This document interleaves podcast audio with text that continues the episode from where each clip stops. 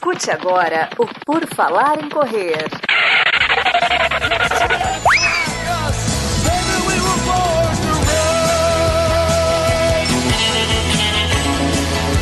Are you ready to run?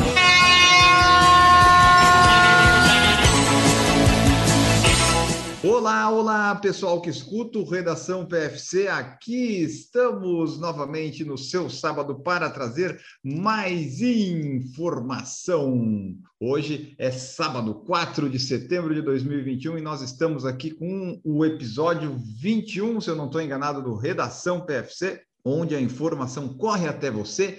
E neste episódio, eu, Enio Augusto, vou ter a presença aqui para me ajudar a comentar as notícias do Marcos Buozzi. Tudo bom, Marcos? E aí, pessoal, bom dia, boa tarde, boa noite. Voltamos para as notícias. Depois de um Redação PFC comemorativo de nove anos, estamos de volta às notícias do mundo da corrida.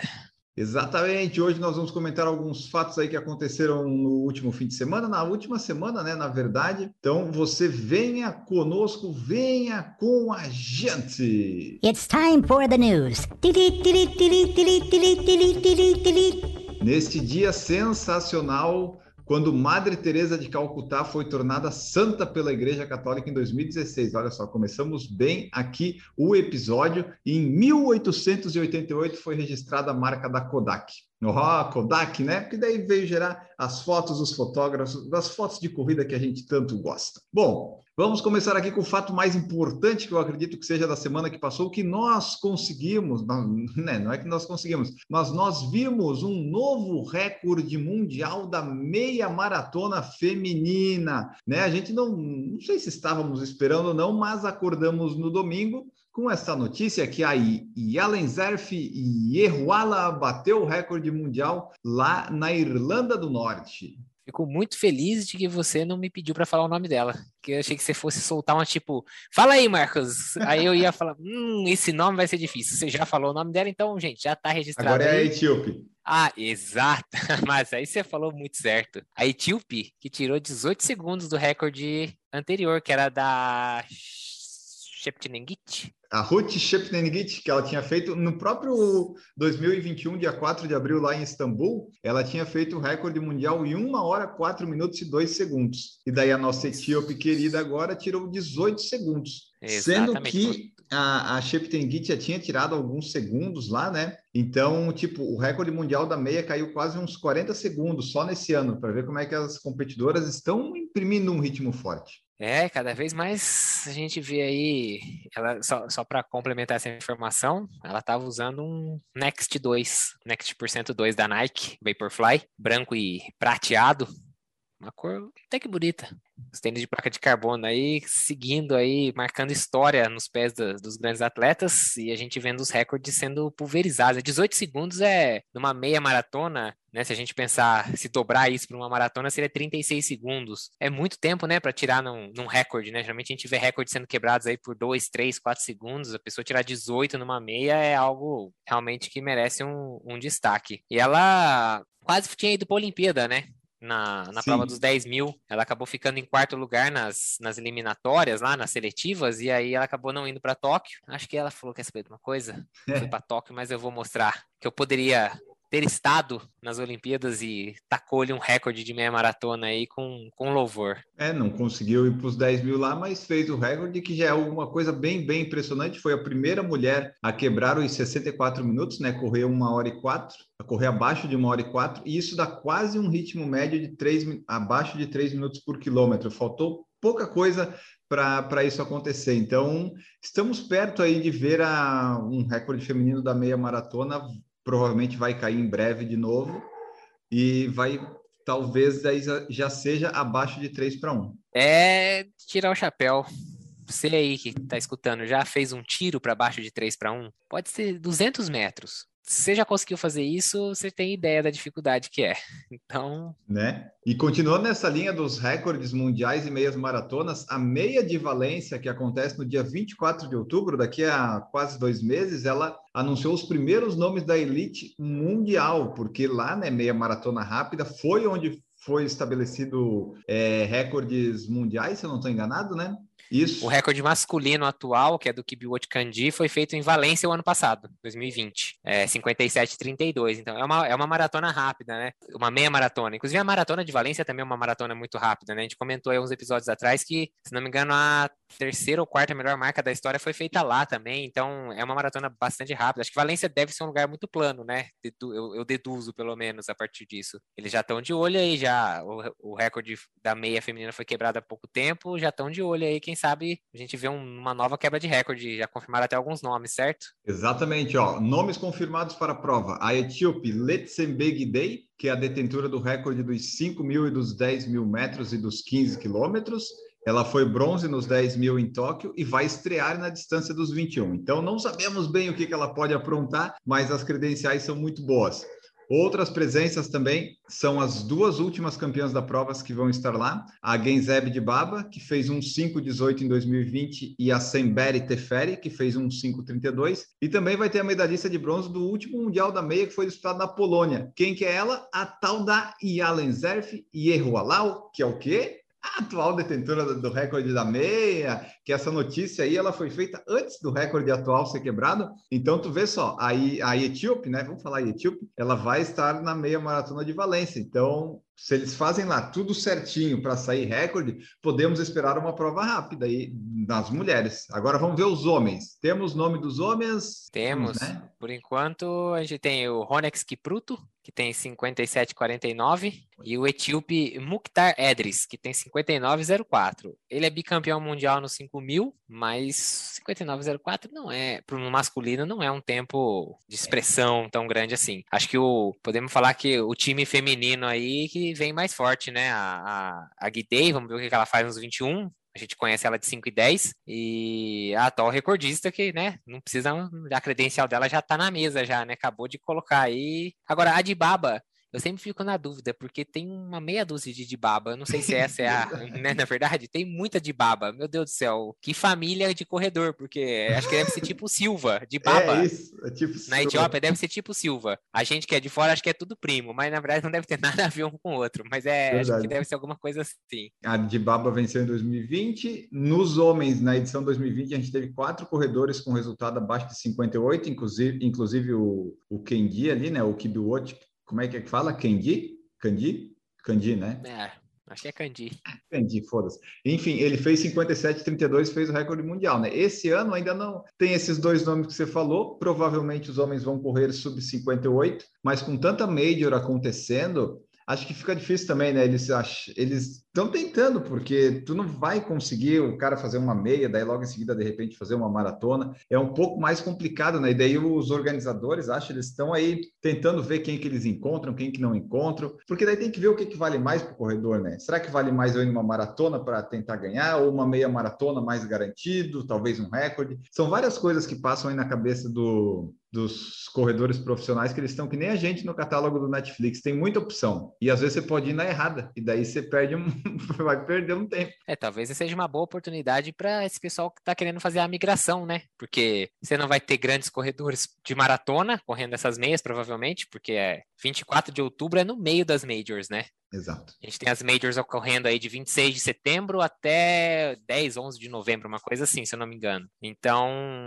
talvez fazer igual a, a Guidei, que está migrando para a meia maratona e escolher essa como a primeira prova dela, não é uma, não é, é uma, parece ser uma boa escolha, né? Você pega talvez um field um pouquinho mais leve aí, no masculino, pelo que parece. Quem sabe aí guarda um resultado inesperado. É, e o pessoal pode pegar o Redação 19 que a gente fez, tem lá alguns nomes de, de atletas de elite que estarão nas majors e eu não eu acho que nenhum deles que a gente falou lá está aqui. Não vou dizer que a minha memória é boa, boa, boa para isso, mas se eu me recordo bem, nenhum dos nomes que a gente falou agora está no que a gente falou no 19.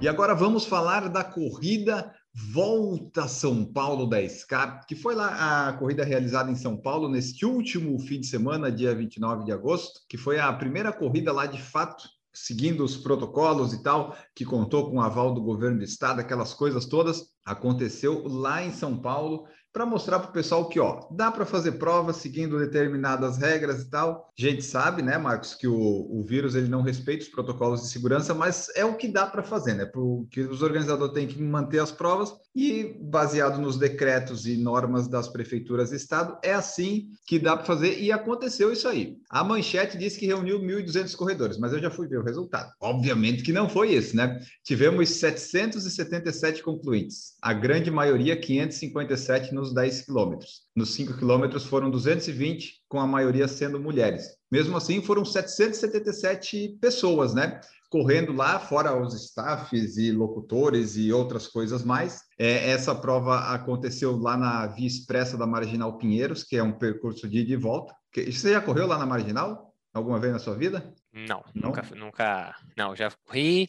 assim, já passei por cima, assim, mas nunca essa corrida na marginal, né? Eu já fiz aquela Golden Run que tinha de 21K, tá. mas você não corria na marginal, você passava por cima dela e tal, essa, essa em si aí de correr na própria pista da marginal Pinheiros, nunca, nunca corri. Isso, a marginal, ela é espaçada, né? Tem lá 6, 7, 8 pistas lá para o trânsito de São Paulo, e mesmo assim tem fila quase sempre, mas é, é um espaço amplo para correr, é uma reta, basicamente, pequenas ondulaçõezinhas, né, por causa do rio e tal, mas é basicamente plano, você vai e volta. E assim foi. A arena do evento estava lá no Parque do Povo. E daí vamos agora para as peculiaridades, né? Para participar do evento, os corredores, os staffs, imprensa e tudo mais tiveram que fazer um teste de Covid na entrega dos kits realizada no sábado, ou apresentar um teste com até 48 horas negativo para retirada do número. Cada um teve que arcar com o próprio valor do teste, que era R$ 69,90, e segundo os organizadores, todos os testes foram negativos. Os corredores que comprovaram estar aptos a participar receberam na entrega do kit uma pulseira de identificação verde, dava acesso ao local da largada. Verde deve ser em homenagem ao coronavírus, né? Aquela fotinha bonitinha de vírus verde. Na largada, os participantes foram divididos em ondas de 100 atletas, de acordo com o ritmo previamente estabelecido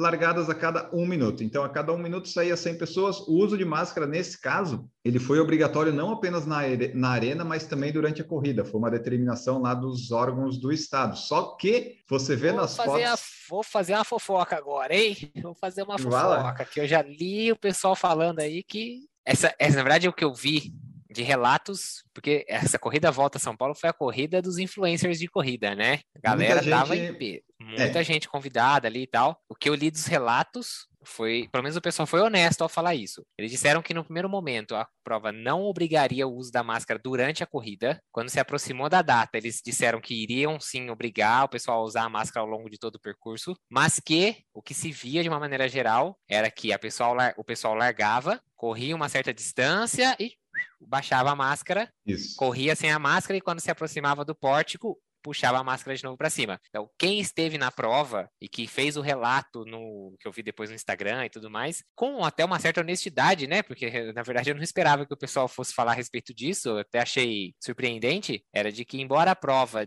comunicou que exigiria o uso da máscara, a grande maioria das pessoas correu fez o percurso da corrida sem o uso de máscara. Isso é a determinação que chegou para correr, né? Mas se vê nas fotos, mesmo até as fotos da chegada, tinha o pessoal com ela baixada e tal. É, os staffs até estavam orientados a falar para as pessoas não, para subir a máscara e tal, mas é aquela coisa, né? Teve bastante gente comentando que, ah, fiz o teste, deu negativo, por que, que eu vou precisar usar máscara, né? Mas esse negócio do teste, eu acho que, né, é ok, tem que fazer, só que não tem algum teste, será que faça algo imediato? Porque se tu faz o teste 48 horas antes, não te garante que no domingo você não vai estar infectado, sabe? Você vai, tem toda uma vida para viver em 48 horas. Tinha que fazer no dia, sabe? Na largada domingo. Vocês sabem que eu gosto de falar besteira aqui embasadamente, então eu vou soltar mais uma. É, vamos lá. Já, já, eu já dei o disclaimer de que eu posso estar falando uma grande besteira, mas, mas é eu bom acho a que gente essa errar que o pessoal corrige, daí, eles, daí engaja eu acho que essa questão das 48 horas, assim como, por exemplo, voos, o pessoal exige que seja com, com, até 48 horas do teste, é porque se o teste não detectou e você pegou em seguida dessas 48 horas, a carga viral é muito pequena ainda para transmissão naquele determinado hum. momento. Então, por isso que se aceita esse teste Entendi. com esse prazo anterior ao evento. Se eu tiver muito errado aí, se você for um médico e, por favor, me corrija, até porque eu quero aprender a respeito disso, mas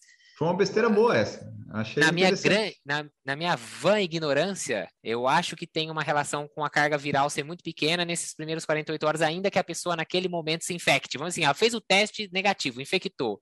Em 48 horas ela ainda tem uma, uma taxa de transmissão muito, muito pequena, e que é aquela história, é, vamos trabalhar com esse risco? Vamos, vamos trabalhar com esse risco e vamos, entendeu? É o que dá para fazer, entendeu? É, porque fez o teste lá, tinha as largadas em onda, deu tudo negativo, então a princípio, né, né, vai que alguém pega lá desses 700, é menos chance de acontecer isso.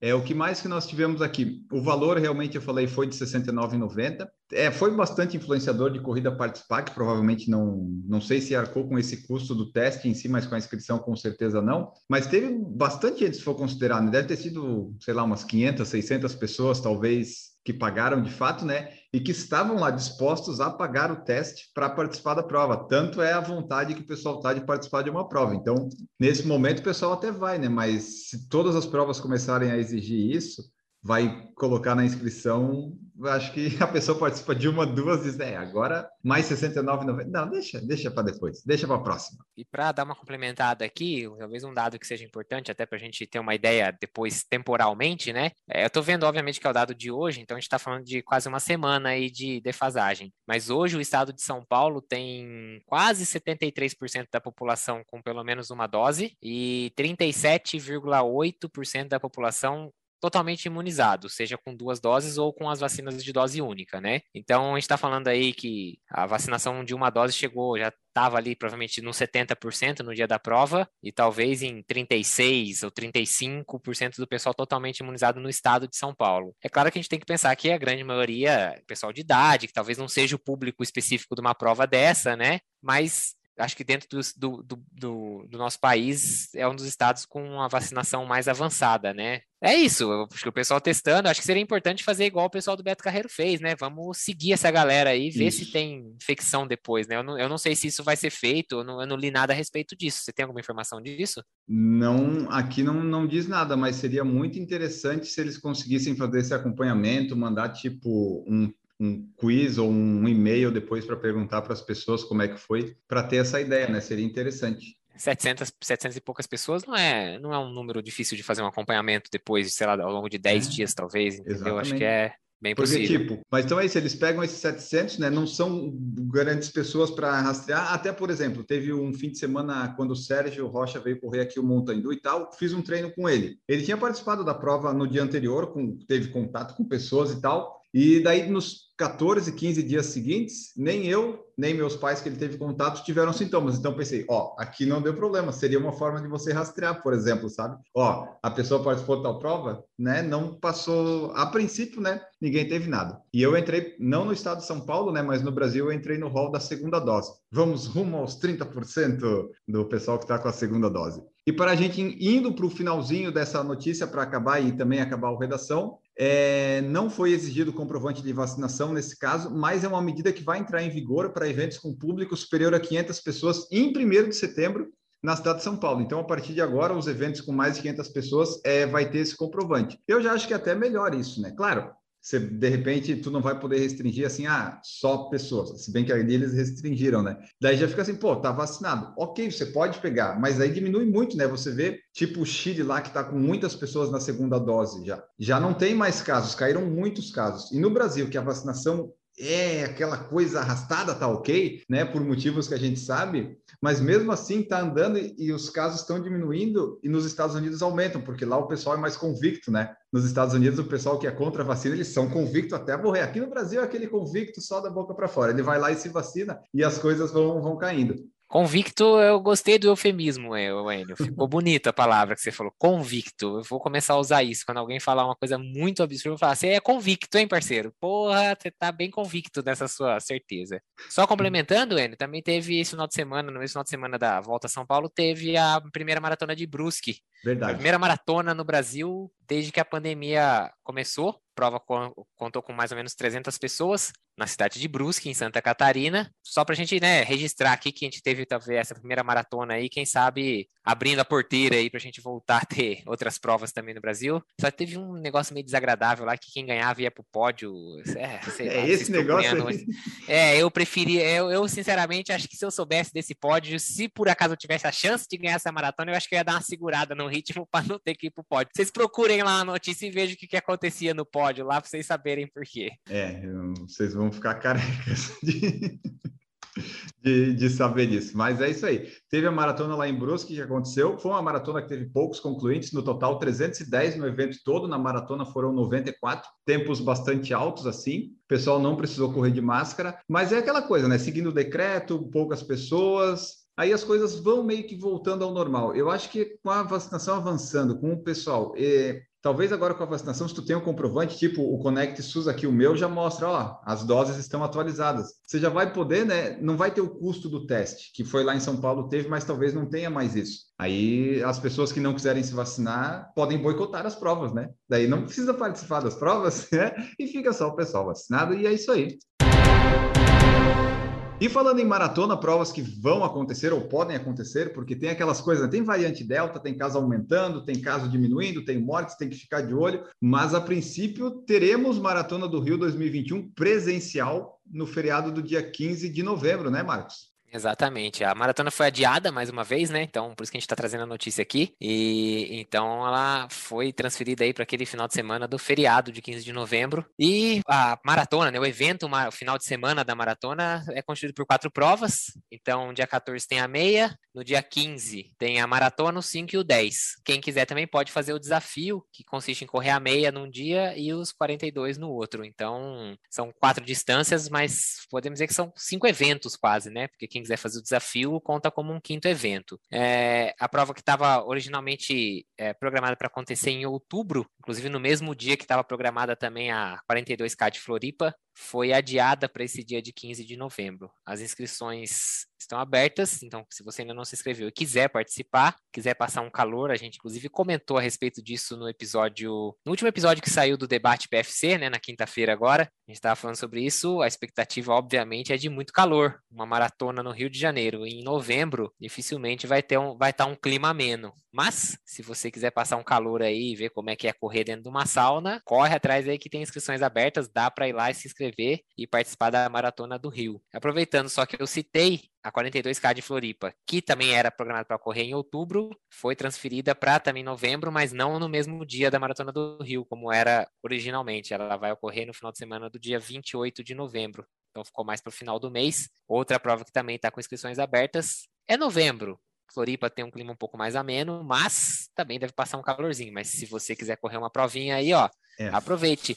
E vai esbarrar com o Enio lá, porque até onde eu sei, o Enio tem a tradição de correr os 21K nessa prova aí, faz 10 anos que a prova existe, é isso, Enio? 9 anos e você foi em todas as edições, não é isso? Exatamente, eu já fui em 9 edições, o 10 anos de Enio na meia de Floripa está, né? Estamos aí tentando ver se sai, mas está difícil. E o pessoal pode tentar, né? Fazer a maratona do Rio, se não der certo, vai em Floripa. Eu só não recomendo, caso você seja de fora desses lugares, ficar planejando muito treinamento, viagem, passagem, sabe? Porque pode dar tudo errado, né? O vírus pode não, não colaborar. A gente quer correr maratona, mas às vezes o vírus não tá muito afim, então, né? Vamos. Não se decepcione se você se planejar para uma prova dessa, no final das contas ela acabar sendo alterada. Exatamente. Então, eram essas as nossas notícias de hoje. Recorde na meia maratona, vem meia maratona rápida por aí. Teve prova no fim de semana em Santa Catarina e em São Paulo. Maratona do Rio 42K estão confirmados a princípio.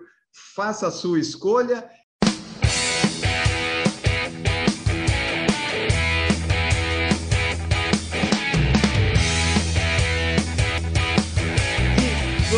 vamos correr. Vamos ao momento off. Como é que é seu nome? É Marcos Boas, né? Vamos ao momento off, Marcos Boas. O meu momento off, já que o Marcos Boas está procurando dele ali, o meu vai ser assim, ó, como se tornar um tirano na Netflix. Veja lá porque eles contam como alguns tiranos chegaram ao poder e dão dicas caso você queira ser um tirano, né? De como você pode fazer.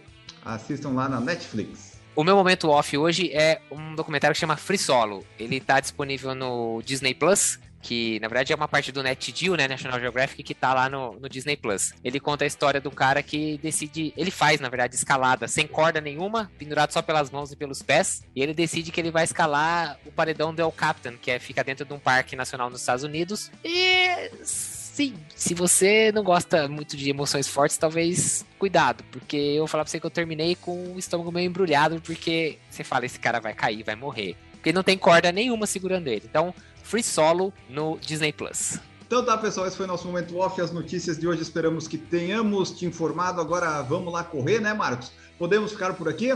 Tá na hora de fazer o longo do final de semana. Vamos embora. Ah, então tá. Vamos, vamos embora. Bons treinos, boa semana. Escutem aí o Por Falar e Correr, nos sigam nas redes sociais e Spotify. Nós voltamos na próxima semana no Redação PFC. Tchau para vocês.